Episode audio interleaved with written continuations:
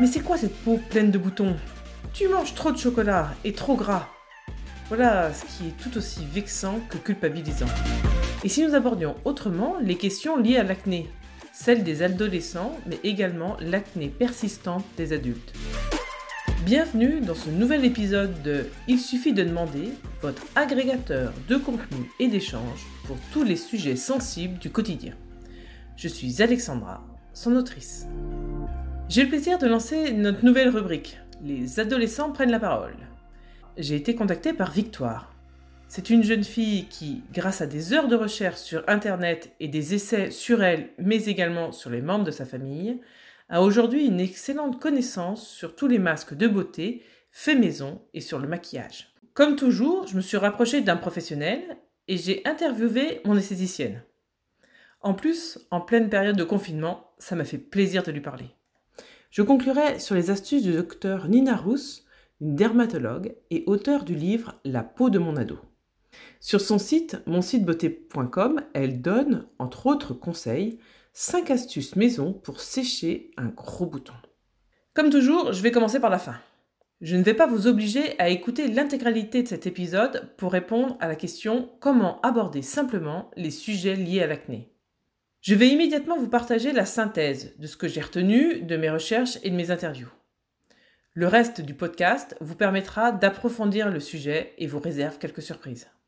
Les adolescents ont parfaitement conscience de leurs problèmes de peau, autant ne pas en rajouter en leur en faisant la remarque. Des différents témoignages qui circulent sur Internet, la vraie solution contre l'acné persistante est de prendre rendez-vous avec un dermatologue pour un traitement de fond. C'est un point que vous devez voir avec votre médecin traitant. Maintenant, dans la vie de tous les jours, il faut aborder les bons gestes. Ne plus se toucher le visage en journée, se laver le visage matin et soir. Une fois que le bouton blanc est là, ne pas y toucher en dehors de la douche et plutôt opter pour du camouflage avec un stick couvrant en attendant de rentrer chez soi. Je peux vous assurer, puisque c'est du vécu, un bouton blanc, c'est moche, mais un cratère rouge à la plage, c'est largement pire, et en plus, cela laisse des cicatrices. Enfin, l'hygiène ne s'arrête pas au visage et aux mains, mais également aux accessoires que nous utilisons, comme les pinceaux, qu'il faut laver au minimum une fois par semaine, au mieux après chaque utilisation. Alors comment aborder le sujet? Victoire nous conseille de jouer la carte de la complicité en réalisant des soins en famille, une façon ludique de montrer les bons gestes. Bonjour Victoire. Bonjour Alexandra. Alors dis-moi, l'acné est-il un sujet sensible et que conseilles-tu aux parents pour aborder la question? Moi je ne sais pas trop parce qu'en fait je me suis surtout moi-même, euh, enfin euh, je me suis dit ah ouais ce serait bien que je fasse ça, ça, ça parce que je voyais plein de tutos. Mais euh, en fait, euh, ma mère à chaque fois me dit ah Victoire t'as des boutons, faut faire quelque chose, faut faire quelque chose. Donc ça déjà ça ça, ça me saoule de ça parce que je sais très bien hein, c'est mon visage donc je vois très bien ce qui se passe et je fais déjà plein de trucs mais quand quand je sais pas tu tu dis euh, ah ouais euh, vas-y viens c'est des masques genre tu fais essayer d'introduire des sujets en mode un truc à deux. Après si ben elle aime bien, bah, tu en fais souvent avec elle. Et après, au bout d'un moment, je pense qu'elle en fera tout seule. Que souhaites-tu nous rappeler? La base dans le maquillage, c'est pas euh, le maquillage en lui-même, c'est euh, la propreté de ses pinceaux et euh, le soin de sa peau. Il faut nettoyer ses pinceaux régulièrement alors Minimum une fois par semaine. En fait, il y a toutes les bactéries qui se mettent dans les poils du pinceau et si vous ne les nettoyez pas, ben, ça contamine votre maquillage et après, ben, ça fait euh, des boutons, des pores dilatés et euh, plein de crasses. Le contact avec la peau, votre peau, même si vous la nettoyez euh, souvent, elle n'est pas clean clean.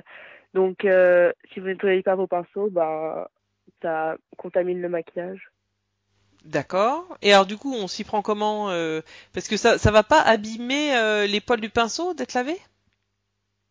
Bah non, pas du tout. C'est euh, comme les cheveux en fait, euh, sauf que eux ils s'abîment pas avec le temps. Et il faut hum, éviter de les frotter euh, fort sur le sur votre main, sinon ça va écarter les poils.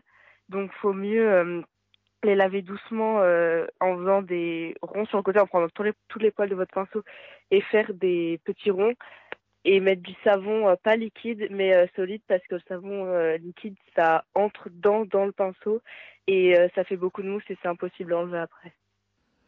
J'ai voulu en avoir confirmation auprès d'une professionnelle. Bonjour. Bonjour. je vous laisse vous présenter. Vous vous appelez comment?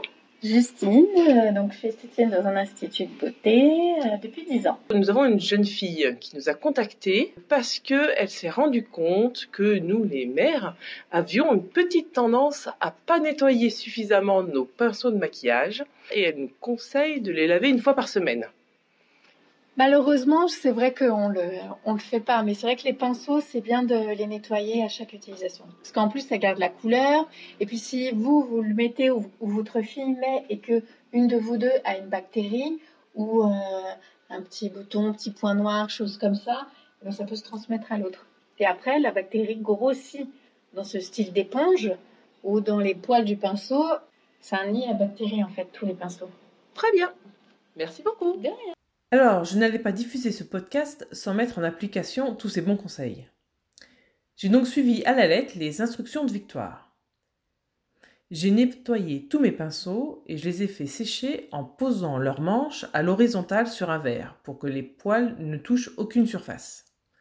Pour être honnête, j'ai eu un grand moment de doute et de solitude en réalisant que tous mes pinceaux étaient mouillés en plein confinement. Mais comme annoncé, deux d'entre eux étaient secs le lendemain et tout aussi doux, voire même plus doux qu'avant. J'ai toujours eu de gros soucis d'acné toute mon adolescence, mais j'ai eu peur des effets secondaires d'un lourd traitement médical.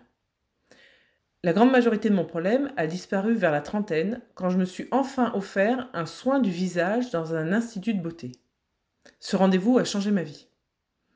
L'esthéticienne a gentiment pris le temps de me réexpliquer les grandes règles d'hygiène et d'entretien de mon visage.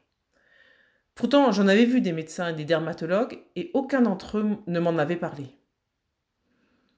J'ai donc profité de ma conversation avec Justine pour collecter les conseils d'une esthéticienne quant à l'entretien d'un bouton et plus largement du visage. Je lui ai également demandé s'il fallait emmener les adolescents dans les instituts de beauté étant des jeunes peaux comme ça, c'est vrai que euh, c'est pas une obligation de venir. On dit que c'est toujours préférable parce que euh, le soin d'institut est beaucoup plus poussé. Il y a beaucoup plus de choses. La vapeur pour euh, retirer tout ce qui est justement point noir, choses comme ça. Ça va éviter les marques vu que ça va bien ouvrir les pores de la peau.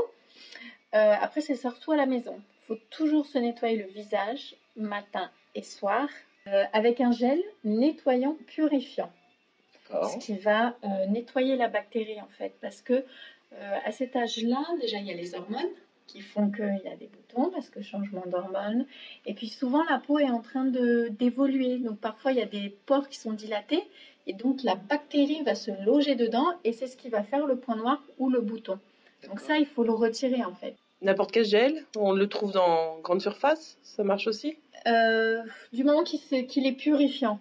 C'est surtout qu'il faut qu'il soit bien purifiant, nettoyant, sans petits, euh, petites particules dedans, petites billes. Ah, moi j'aime bien ces, ces, ces gels Généralement, on aime bien parce qu'on a l'impression que ça nettoie euh, fort fort. Mais quand il y a des boutons, surtout, à ne pas utiliser, surtout boutons blancs, parce que ça peut emmener la bactérie autre part, c'est-à-dire sur l'autre partie du visage où il n'y a pas de bouton. Quitte à faire un gommage une fois par euh, semaine. Donc c'est mieux de faire un gel nettoyant euh, très léger matin et soir, un gommage justement chimique, soit un peu une huile ou une crème, et mettre une crème euh, de jour. C'est crème euh, de jour. Garçons et filles aussi, il faudrait qu'ils mettent ça. Purifiante, matifiante. Donc purifiante, ça va justement aider à, à retirer les bactéries justement qui sont au niveau des boutons. Et matifiante, ça veut dire que la peau ne va plus briller. Puis après, bah, il reste le masque. Après, c'est difficile à cet âge-là de faire des masques, mais euh, des masques au charbon ou. Euh, euh, à l'argile Voilà. L'argile verte, c'est plus sur le corps parce qu'elle la sèche beaucoup plus que l'argile blanche. D'accord. Le corps sans compter. Donc le dos, parfois on a des boutons ou le décolleté. D'accord. et plus utiliser la blanche sur le visage généralement, elle agresse moins la peau, donc ça va moins créer euh, de gras et elle va se sentir moins agressée. Ça va la nettoyer surtout. D'accord. Pareil à faire une fois par semaine normalement. D'accord. Et une fois que c'est trop tard, le bouton est là.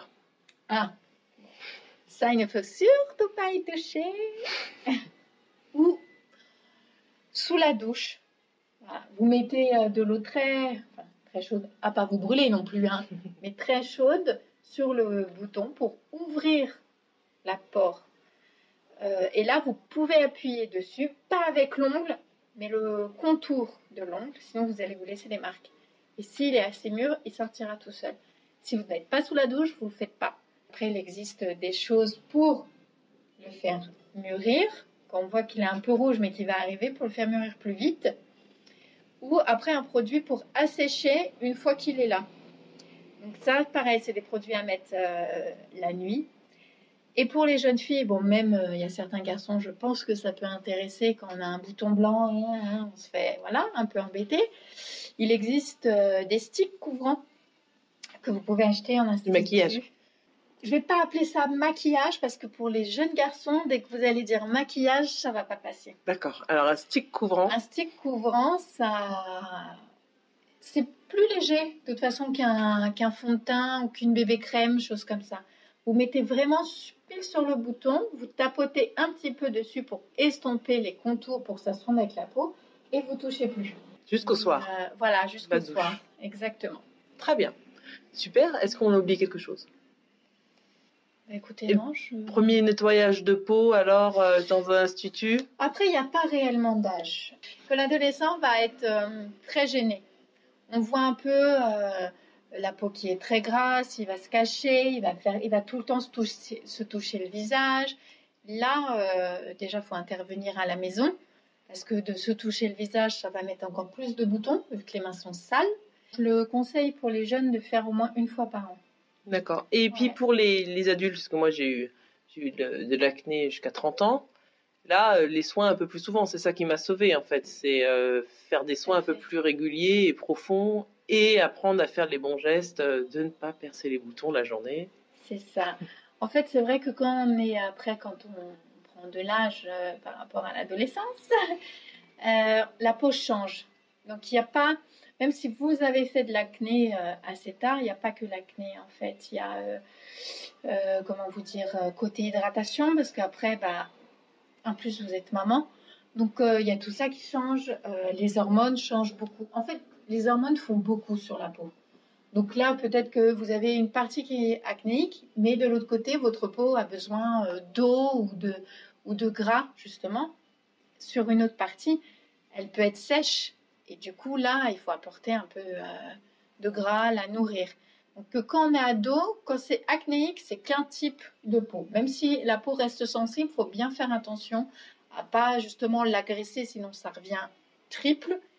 Et quand on est adulte, la peau change. Plus on avance dans l'âge, plus elle change. Elle a besoin de d'autre chose qu'un soin bien euh, spécifique euh, acnéique, même si on peut en avoir.